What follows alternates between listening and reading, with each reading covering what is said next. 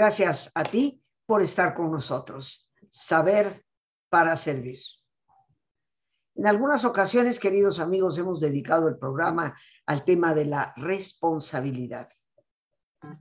Esta habilidad para responderle a la vida, para responderle al compromiso que como seres humanos tenemos unos con otros y con este planeta plenamente vivo.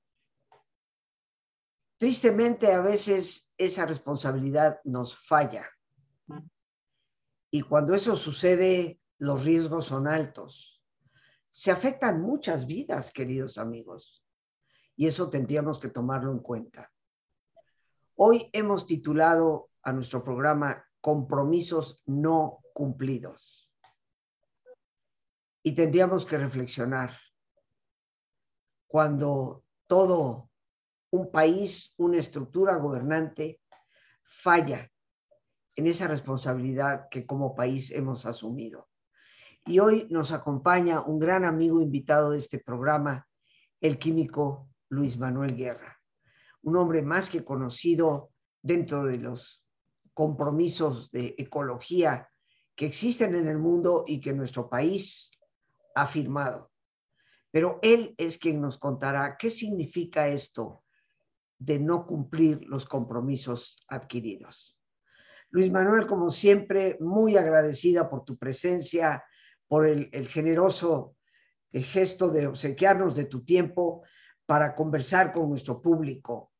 Y hemos titulado al programa Compromisos no cumplidos, pero tú nos dirás cuáles son y qué implica no cumplirlos. Exactamente, Rosa Argentina. No sabes qué gusto me da porque tú y yo como que pues eh, somos almas gemelas, ¿no? Tenemos esta eh, convicción de que las cosas sí pueden cambiar, sí se pueden hacer las cosas bien, que existe afortunadamente esta esencia eh, axiológica del ser humano de tener valores, ¿no? Valores que van más allá del materialismo, que van más allá de lo profano, que pues tienen que ver con nuestra condición humana, que a pesar de que estamos totalmente inmersos en el proceso de la evolución biológica, somos parte de la biodiversidad, del trama de la vida, tenemos este algo que pues cada quien conforme a sus creencias puede eh, explicarlo, ¿no? En su forma particular, que me permite a mí estar hablando contigo a distancia, a ti tener todos estos radioescuchas, que desde el punto de vista puramente biológico, pues estamos perdiendo el tiempo, ¿no? Desde el punto de vista puramente biológico, tendríamos que buscar alimento, garantizar la seguridad del hogar, el estar tratando de reproducirnos lo mejor posible, ¿no? Para garantizar la permanencia de la especie. Pero tenemos los seres humanos esta eh, vena de pensar más alto, ¿no? Eh, trascender. Y una de esas, eh, pues, ¿qué te diré? Variantes de la trascendencia es los compromisos que hacemos más allá de las cuestiones puramente biológicas y puramente materiales, ¿no? Estamos convencidos de la maravilla de la vida, eh, queremos, tenemos esa tendencia a los seres humanos de proteger la vida, a pesar de toda nuestra evolución biológica, donde pues, no dejamos de ser eh, digamos, usufructuarios de la riqueza biológica para alimentarnos, por ejemplo, ¿no? Para poder sobrevivir. Pero tenemos esta cuestión que por un lado nos ha impulsado a entender esto de la vida, ¿no? Hoy en día tenemos conocimientos verdaderamente eh, asombrosos, maravillosos respecto al origen de la vida. Sabemos cuándo surge la vida en el planeta con bastante certeza, ¿no? 3.800 millones de años. Tenemos e-, ese dato, ¿no? No, no son 2.000 ni 5.000 ni son 3.800 que surge la vida en el planeta y que sabemos que ha tenido este proceso de evolución verdaderamente fascinante que cada vez que entendemos más, comprendemos menos, porque nos damos ahora con el eh, coronavirus, ¿no? Nos estamos dando cuenta de esta interacción entre seres eh, primitivos con toda una especie altamente desarrollada a la que se le pone en jaque en unas cuantas semanas, ¿no? Presente por nuestro involucramiento con la vida. ¿Por qué digo esto? Porque sí tenemos esta, ¿qué te diré? Inclinación a entender y proteger la vida. Y nos hemos dado cuenta que por el desarrollo cognitivo mismo que hemos tenido, hemos transformado a la naturaleza. A diferencia de otros seres vivos, eh, pues la estamos afectando, la estamos eh, desviando, hacemos cambios, ¿no? Por ejemplo, en los regímenes de la producción agrícola, hemos alterado las áreas boscosas, las áreas con cobertura forestal natural, original, para plantar ahí lo que nosotros queremos, ¿no? Eh, granos, hortalizas, frutales, ¿no? Eh, eh, modificamos la naturaleza. Y nos estamos dando cuenta, y esto para mí es muy, muy afortunado, que esta afectación de la naturaleza la estamos empezando a entender. hay una encíclica del Papa Francisco que el hombre a mí me encanta, ¿no? Porque pues, yo lo he seguido mucho antes que fuera Papa. Ya tenía estos visos de la persona eh, mística, religiosa, que usa la razón, ¿no? Y bueno, dejará de ser jesuita. Este, el primer papa jesuita es una transformación, eso sí es una transformación ¿eh? que está eh, habiendo, y tiene una encíclica dedicada a esta cuestión de cuidar nuestra casa, lo que significa, ¿no? Eh, hago todo este preámbulo que suena un tanto, que te a lo mejor abstracto, ¿no? Porque hay una cuestión que a mí me está ofendiendo, me está dando tristeza, pero a la vez me está fortaleciendo en mi resolución de luchar por lo que yo creo. Y es que mi país, al que amo verdaderamente en una forma intensa, está abandonando sus compromisos con la vida a nivel mundial. Es un país que ahora, que yo tengo una cantidad muy importante para mí es importante, para a lo otras gentes no, pero si varios cientos de colegas en el ámbito de la investigación, en las universidades, muchos en Alemania, también en Estados Unidos, gente que ha dedicado su vida al conocimiento, ¿no? Y que de veras me, me, me, me escriben con, con asombro, ¿no? Me dicen, oye, ¿es cierto esto que acabo de ver en las noticias? ¿Es cierto lo de eh, castigar a las energías renovables, promocionar el uso en una forma autoritaria, en una forma despiadada, el combustóleo rico en azufre, que, eh, esto debe ser una broma. Y les digo muchas veces con, con dolor, fíjate que no. Sí hay un personaje rodeado de una serie de acólitos ¿no? a su alrededor que le aplauden, que eh, no cree en, eh, desde luego, las afectaciones a la naturaleza. Es más, no tiene ningún eh, recato para expresar que no le interesa la naturaleza. Para él es algo útil, nada más. Luis Manuel, fíjate, fíjate que aquí yo creo que esto que dices no le interesa, porque no puedo concebir que no crea por, por racionalidad pura, cómo nosotros hemos alterado a la naturaleza al grado de provocar muchas de las catástrofes que hoy nos suceden. Y yo creo que eh, tendría que ser un ser totalmente irracional para no creer los datos científicos y, lo que vivimos día a día, los cambios en el clima, eh, cómo de repente tenemos días como los hemos tenido en este mes de, de octubre, finales de de mucho calor. Tuvimos dos, tres días de 30 grados en la Ciudad de México en pleno octubre. O sea, eso, eso en qué cabeza cabe, obviamente hemos afectado. Entonces yo creo que más triste aún es que a pesar de creer, simplemente no le interesa. La indiferencia que siempre es mucho más destructiva. Sí, pero yo voy más allá, fíjate que lo he analizado, ¿eh? porque sí, eh, ¿qué te es mi vida, a lo que yo me he dedicado, el tratar de concientizar de cómo hacer un desarrollo sustentable, cómo avanzar en el bienestar, el bienestar real, que es el bienestar de la familia, el bienestar de una alimentación equilibrada, el bienestar de tener un hogar seguro, el bienestar de tener acceso a una educación útil, el bienestar de tener acceso garantizado a salud para eh, evitar el dolor y la enfermedad, ¿no? Eso, eso son realmente las cosas que deberíamos de percibir. Todo lo demás son, pues ya desviaciones del ser humano, pero eh, pensando en, en, eso, en lo que he estado luchando, eh, como tú dices, al principio me parecía eso, de que el, el individuo este que tenemos al frente de la nación actualmente no le interesa, pero él es, a final de cuentas, un homo político, es un animal político. Y esos animales políticos piensan únicamente en su beneficio político. Entonces, el que no le interesara significaría que eh, se da cuenta de que no es importante, no es relevante desde el punto de vista político, pero evidentemente lo es. Él está sufriendo y va a sufrir, porque hasta ahorita se ha mantenido con una especie de aura de inercia, ¿verdad? Este, que lo ha estado protegiendo, pero en, el momento en que con cualquier alfiler se pinche ese globo que trae alrededor, pues se va a evidenciar lo que es, que no entiende. Fíjate, no es que no le interese.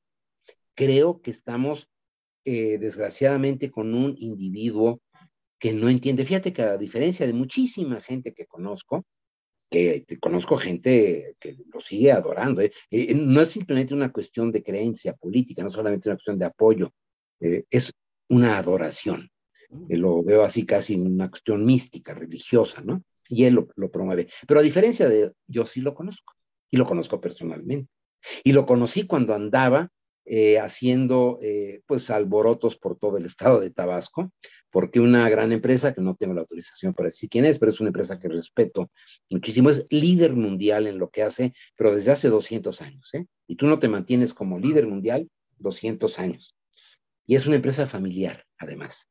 Y es uh, gente imagínate, son líderes mundiales en lo que hacen, una empresa suiza, y que he conocido a dos de los miembros de la familia, la gente más sencilla, abierta, eh, trabajadora, transparente, ¿no? Que efectivamente tienen un gran poder, pero lo ejercen primero para el bienestar de sus colaboradores. Es lo que dicen. Nosotros nos deben, fíjate, una, una empresa muy, muy sólida, robusta. Dice, nosotros los directivos, nos debemos al bienestar de nuestra gente que nos ha llevado a donde estamos. Esa es su filosofía. Bueno, y tienen elementos, y por eso los conocí, de eh, cuidado ambiental verdaderamente extraordinarios. Cada vez me impresionan más con el avance que tienen. Indicadores de sustentabilidad, reducir la huella ecológica de la empresa. Es una empresa de transformación que tiene una huella importante en el entorno y cómo lo han estado reduciendo y lo quieren reducir. En fin, una empresa que cree mucho en México. Y resulta que compraron una empresa que se dedicaba a lo mismo en México eh, porque esa empresa andaba con dificultades, pero por obsolescencia tecnológica, etcétera, y ellos vieron una oportunidad de entrar a México a través de la adquisición de esta empresa en el estado de Veracruz. Y esta empresa veracruzana tiene una planta en Macuspana, casualmente.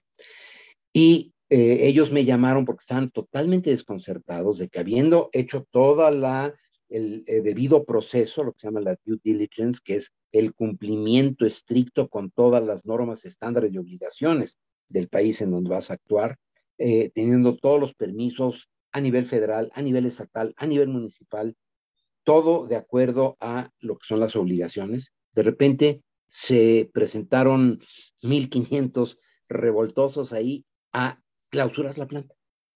Y la planta la cerra. Déjame decirte que fue el periodo de transición, se acababa de hacer la compra, pero esta empresa suiza no había empezado a operar ella misma, estaban en la entrega-recepción de los antiguos dueños a los nuevos dueños. En ese proceso, ¡pum!, le cierran la planta, ¿no?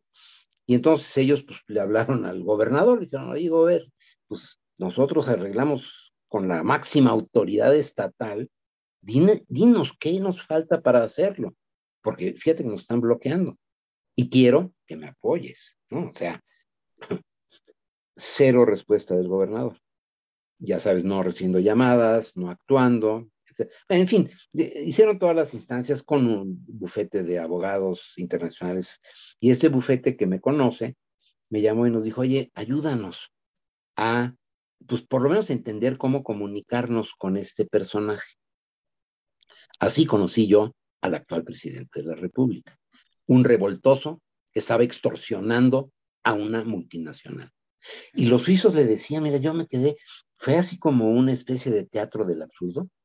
Lo, lo observaba y dije, no, no creo lo que estoy oyendo. Rosa, el suizo le decía, ah, porque este insistía, ¿no? Es que ustedes deben apoyar al pueblo en el que están ustedes, ustedes tienen obligación. Y el suizo le decía, sí, pero totalmente de acuerdo, es más, queremos ir más allá. ¿En qué los podemos ayudar? Ya estamos con un programa de hacer alrededor de esta planta todo un desarrollo agropecuario con capacitación, con semillas mejoradas, con sementales, porque son este, también ganaderos, ¿no? este, y con todo el apoyo para hacer, pero díganos, ¿qué requiere? ¿Quiere que le pavimentemos las calles del pueblo, que hagamos una escuela? Es que ustedes no me entienden. Yo necesito apoyo para mi movimiento. Y le decía al suizo, pues sí, lo, entendemos, México tiene muchas desigualdades, muchas, díganos en qué lo podemos apoyar. Queremos dinero para nuestro movimiento. Y dice el suizo, oiga, es que yo a usted no le puedo dar dinero sin un proyecto, necesito un proyecto que esté dictaminado, que esté aprobado, que tenga el visto bueno del municipio y que lo tengo que consultar con Suiza, pues, o sea, yo no soy, ¿no? Y entonces, eh, desde luego le damos los recursos, si usted los quiere administrar, pues, firmamos un contrato y un convenio de compromiso y explotes. Es que ustedes no entienden. Necesito recursos para nuestro movimiento. Lo entiendo, señor, pero díganos, yo a usted no le puedo, ¿sabe por qué? Si yo a usted le doy dinero, yo me voy a la cárcel inmediatamente en Suiza, porque eso se llama soborno. Se le explotó, se levantó y se salió.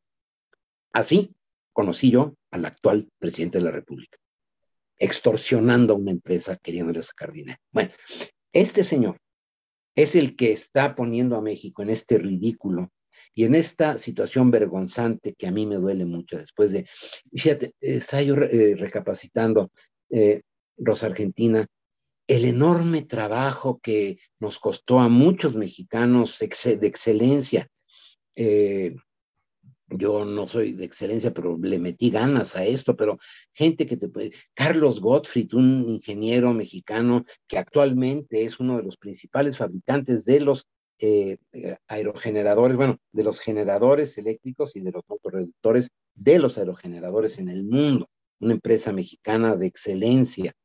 Y fíjate que con él Tú sabes que yo este, tengo una granja, vivo en una granja que está en las afueras de la Ciudad de México. Precisamente la hice en un lugar donde no había agua ni había electricidad para ver si de veras era posible. Te estoy hablando de hace 38 años. Eh, a ver si era posible de veras lo que decían mis amigos ecologistas, ¿no? Que se puede vivir de la energía del viento y del sol.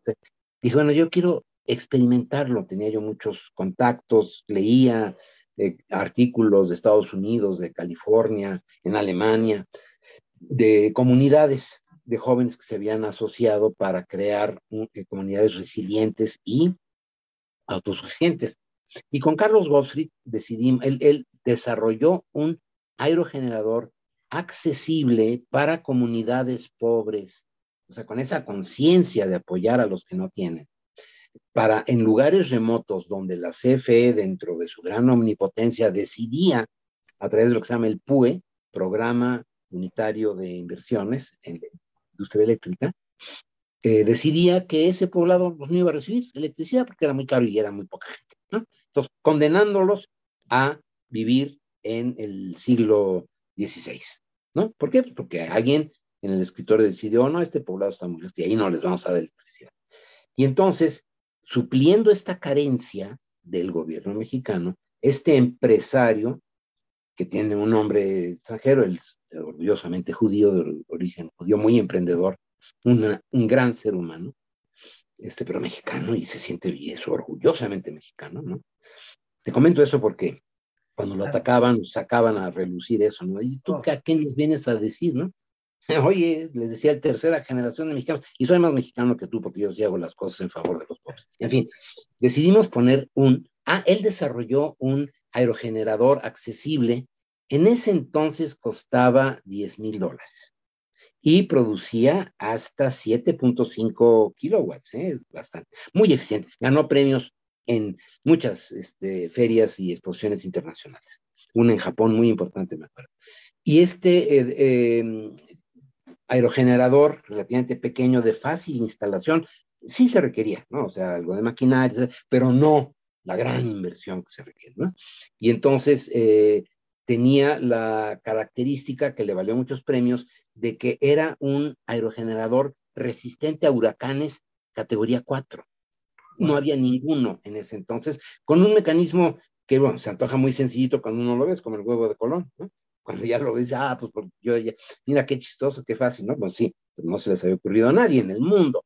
Era una bisagra en donde al eh, chocar, no chocar, digamos, al presionar el aerogenerador por la influencia del viento, eh, accionaba una bisagra y se doblaba el aerogenerador, conforme proporcional a la fuerza del viento. Cuando había un vientazo con una cantidad se cerraba completamente como una de esas navajas que se cierran, ¿no?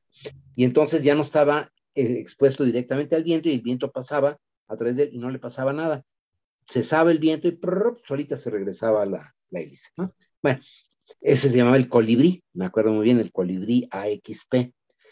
E instalamos uno en la granja, yo estaba deseoso, ¿no? Más que yo no tenía 10 dólares, ni soñando. Y entonces me dice, mira, vamos a hacer una cosa. Como buena, buen empresario y con esa tradición judía, no te lo voy a regalar, ni lo pienses. Pero vamos a hacer una cosa, te voy a dar el 50% de descuento. Le dije, sí, pues tampoco tengo 5 mil. Ya, vamos a ver. Tú me vas a pagar 5 mil, pero ¿por qué no a 10 años?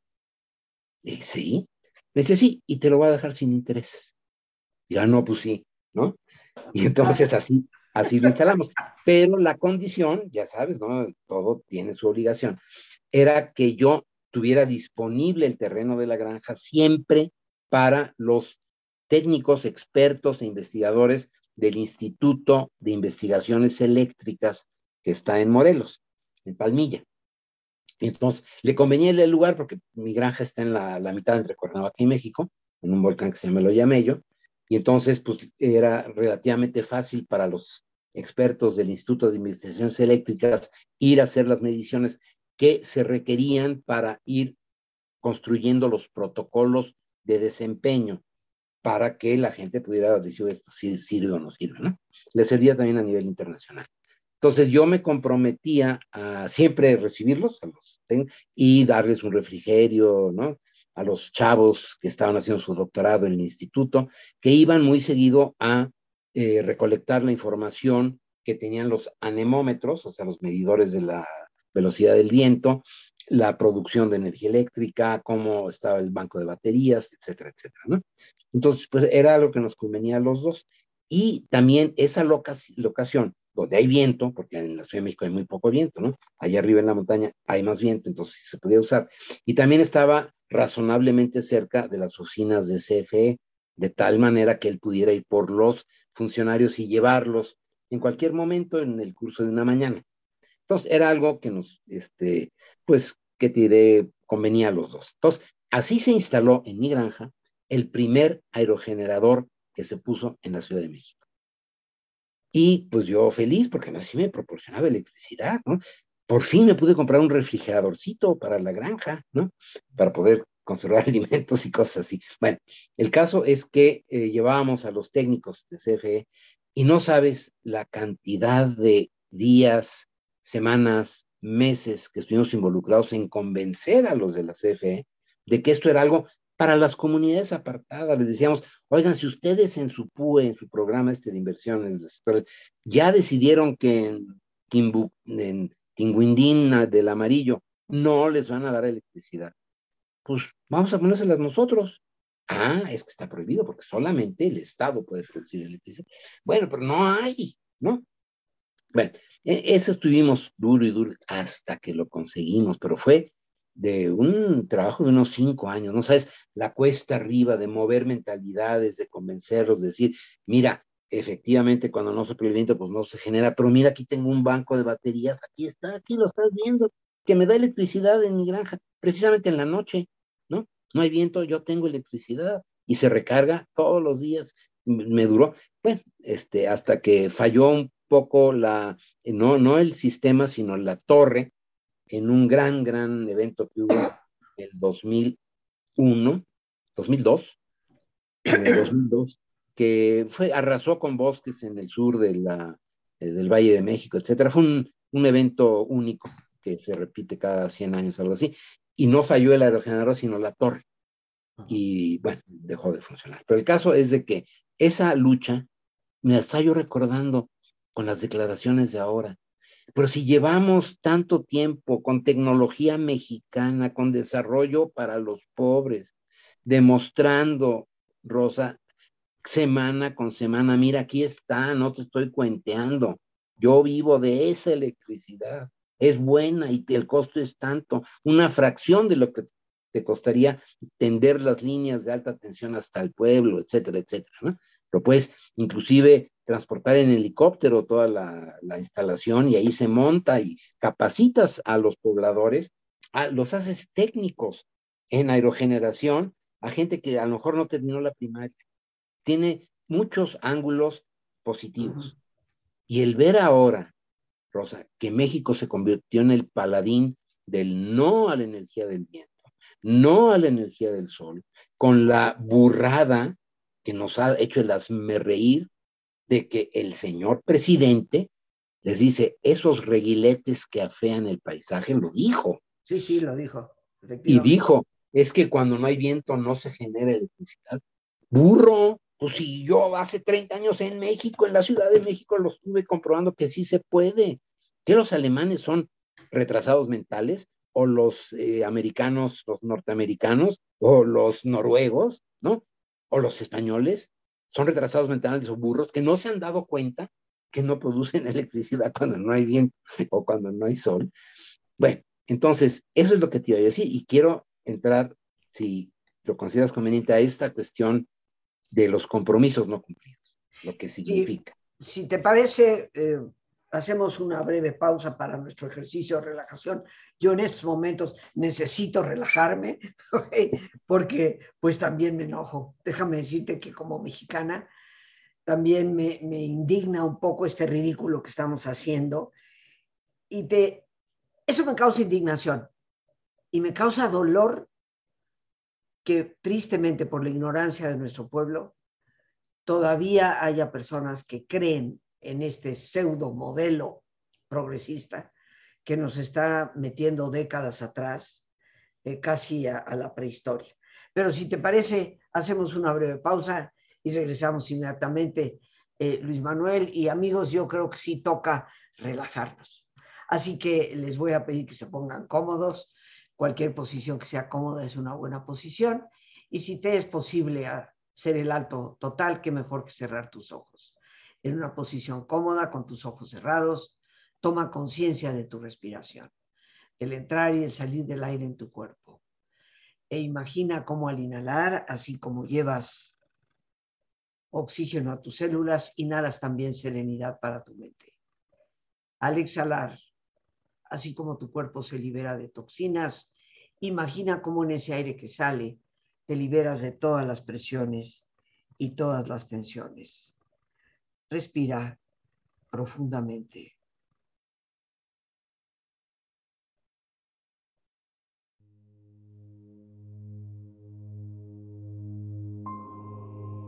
Y relaja tu cuero cabelludo. Todos los músculos que cubren tu cabeza.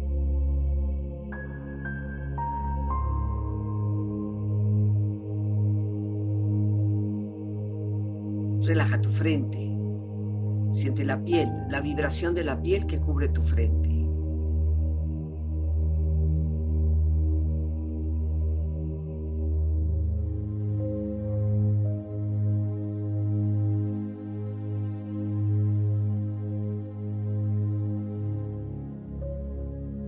Relaja tus párpados, los tejidos que rodean tus ojos.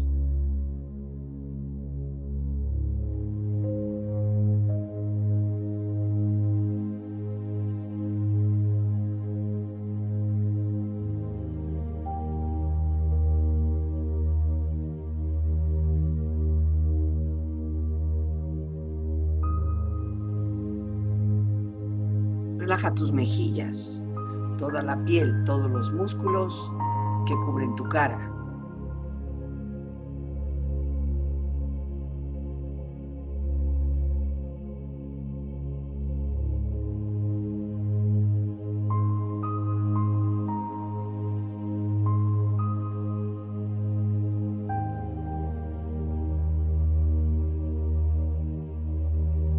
Relaja tu cuello y tu garganta. Siente su flexibilidad, equilibrio, balance.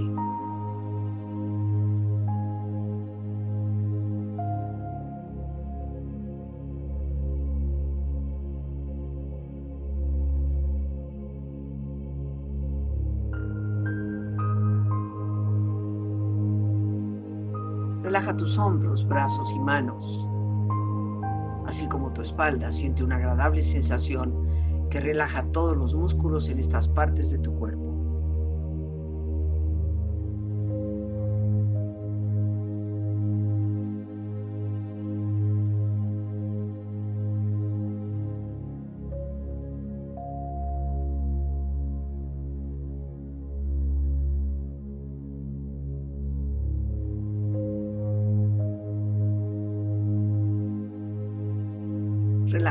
Exterior e interiormente, relajando todos los músculos, imaginando a todos tus órganos internos funcionar rítmica y saludablemente.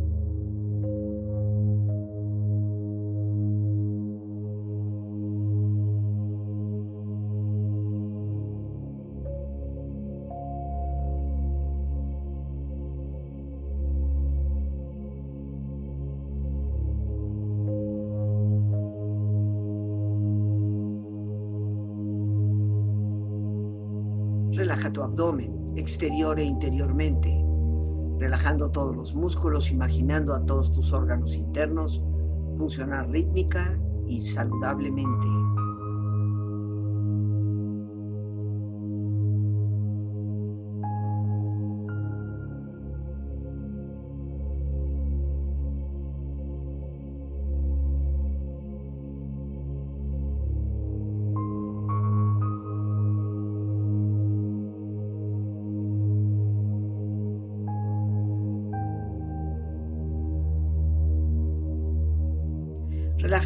Tus rodillas, siente la piel, la vibración de la piel que cubre estas partes de tu cuerpo.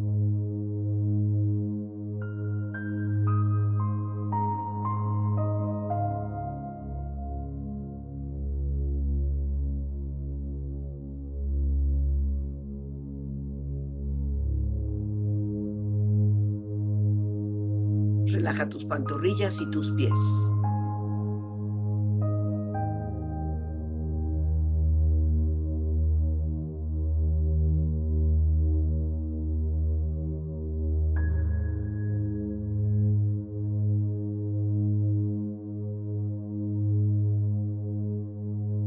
Con tu cuerpo profundamente relajado, proyecta en tu mente la imagen de un lugar ideal para el descanso.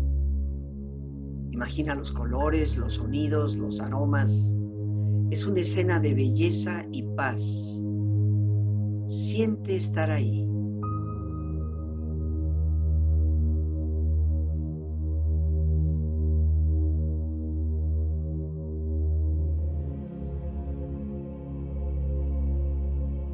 Tu cuerpo relajado y tu mente serena.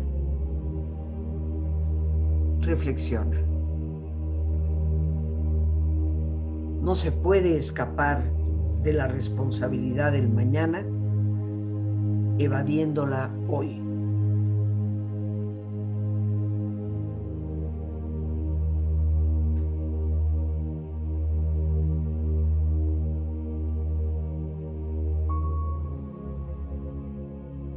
Responsabilidad debe caminar siempre de la mano con la capacidad y el poder.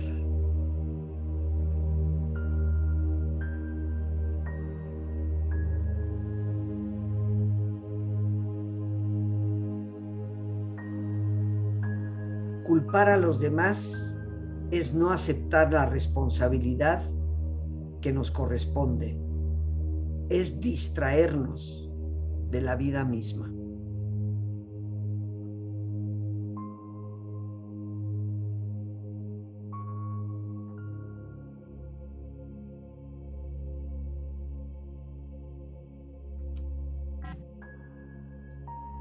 Respira profundamente. Relájate bien. Y con esta experiencia empieza lentamente a estirarte, brazos, manos, piernas y pies, moviendo tu cuello, bostezando si lo deseas, haciendo que tu cuerpo retome su nivel de actividad habitual hasta muy lentamente abrir tus ojos. Ojos abiertos, bien despierto, muy a gusto, bien descansado y en perfecto estado de salud, sintiéndote mejor que antes. Y bien descansados, queridos amigos, regresamos con nuestro gran invitado, el químico Luis Manuel Guerra, hoy hablando de compromisos no cumplidos.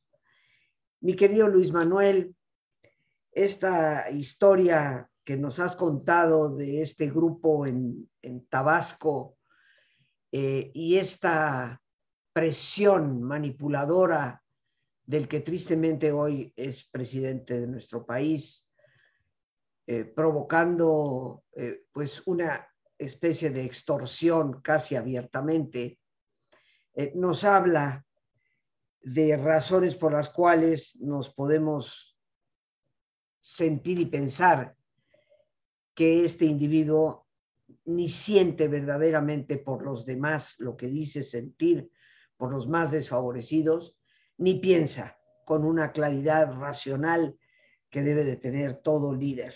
Pero antes ya de entrar, porque nos has dado un preámbulo maravilloso a, las posibilidades que México ha tenido desde las empresas mexicanas, pero antes de continuar con cuáles son esos compromisos no cumplidos, tus redes, por favor, Luis Manuel, no se nos vaya el tiempo sin que las personas sepan cómo contactarte y sobre todo cómo leerte, eh, cómo conocer. Yo te escucho todos los días en el Heraldo Radio con Sergio y Lupita y, estoy al tanto de todas estas investigaciones que tú nos, nos participas y compartes.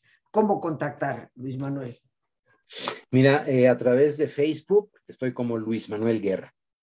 En Twitter estoy como arroba químico LM Guerra. En TikTok estoy como eh, químico-guerra. Muy bien. Y eh, mi correo es químicoguerra arroba inaine, es I-N-A-I-N-E, punto org, inaine.org.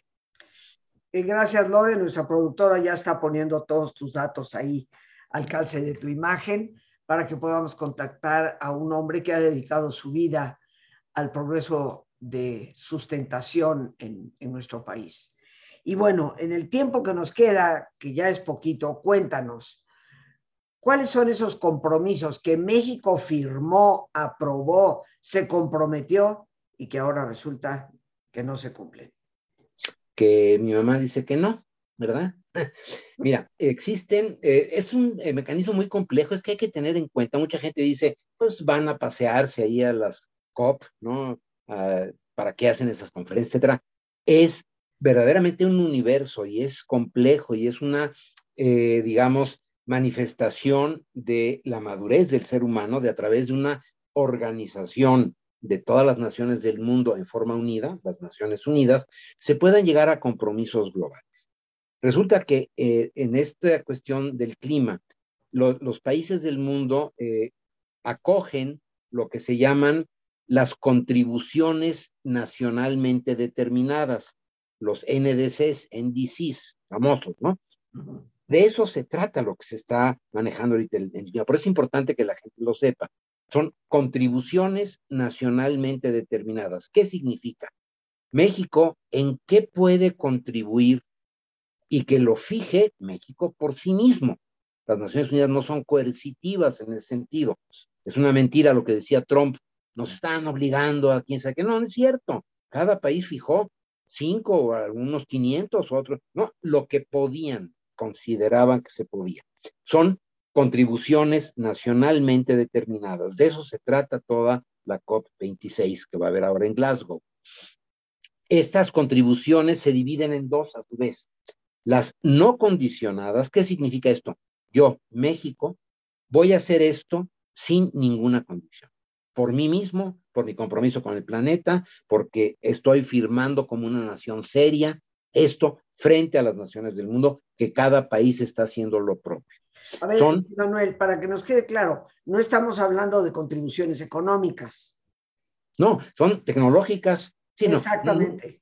No, no, no. Es, esto es importante. La palabra, la palabra contribución a algunos de los amigos les puede sonar. No, pues claro, es que México no puede aportar lana, ¿verdad? Pero no, estamos hablando de de qué manera voy yo a comprometerme a disminuir ciertas emisiones de gas, etcétera. Sí. Son contribuciones en tecnología, en cambio de paradigmas, en la producción agrícola, industrial, en el desarrollo urbano. Y hay las no condicionadas, que son, estas las voy a hacer yo porque yo puedo hacerlo por mí mismo. Y luego, pensando en los países intermedios y sobre todo en los que están en vías de desarrollo, las condicionadas, esas contribuciones condicionadas, es decir, yo, México, aparte de lo que voy a hacer por mí mismo, podría yo hacer esto más si me dan apoyo económico, transferencia de tecnología, capacitación. Esas se llaman las contribuciones nacionalmente determinadas condicionadas. En este campo, México, como país que era serio, se comprometió en el 2015 en París que con recursos propios íbamos a bajarle 22% a nuestra generación de gases efecto invernadero y al 51% del carbono negro, lo que se llama el hollín, que tiene un efecto también en el calentamiento muy importante, pero sobre todo el hollín tiene un impacto en los pulmones, sobre todo de los niños, que es devastador en muchas ciudades, ¿no? Era el 22% de los gases de efecto invernadero y el 51% del carbono negro para el año 2030. A eso se comprometió México, es decir, llegando el 2030, yo voy a haber reducido 22% mis gases de efecto invernadero y el 51% del, eh, del carbono. No es imposible, ¿no?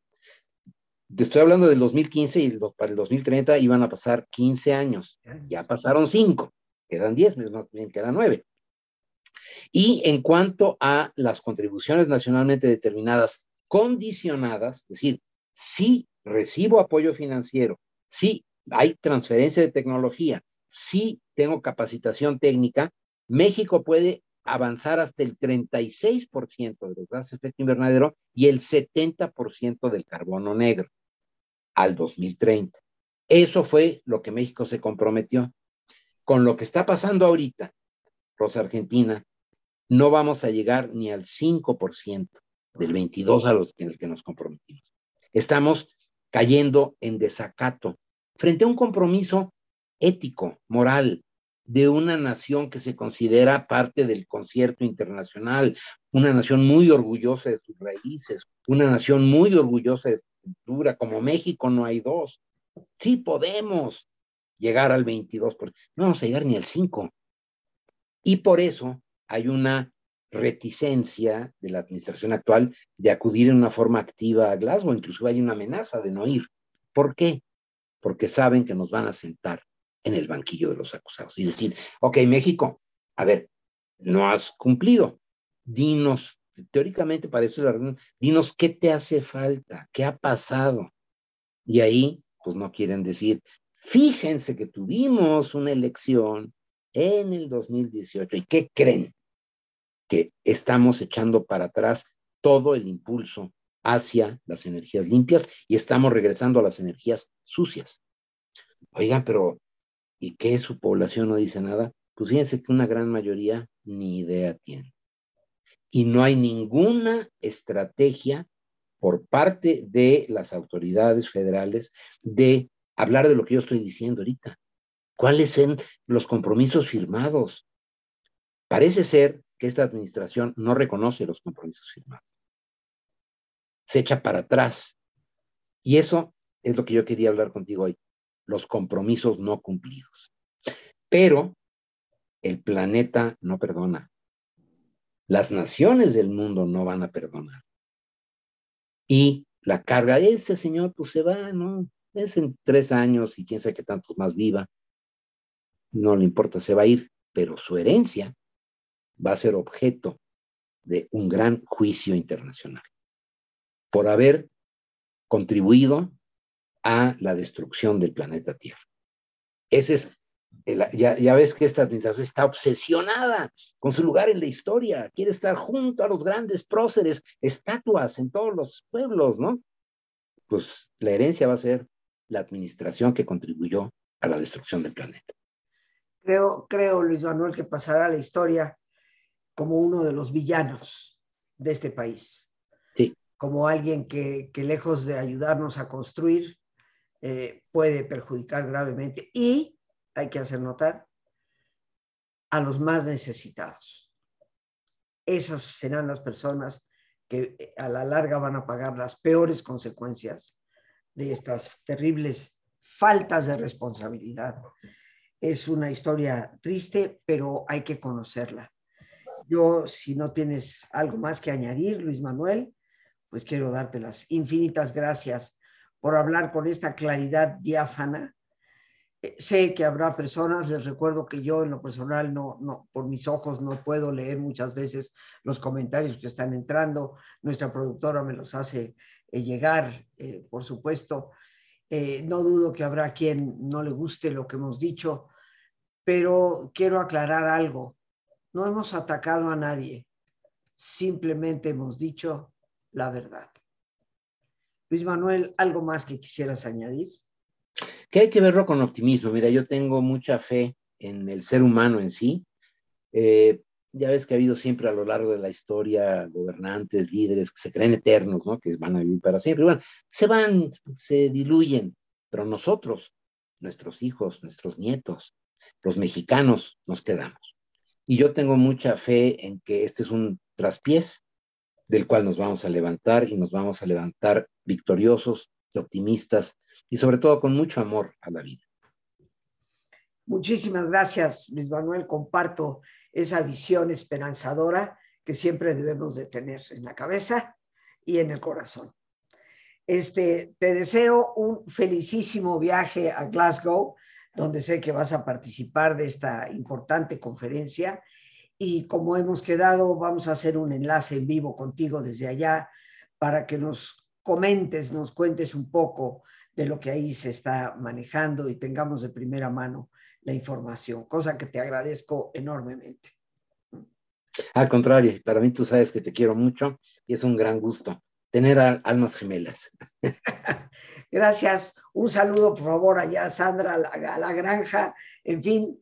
Y, bueno, amigos, pues nos despedimos dando gracias a Dios por este espacio que nos permite compartir, a nuestro extraordinario invitado, el químico Luis Manuel, Luis Manuel Guerra, y a nuestra productora Lorena Sánchez y a ti, el más importante de todos.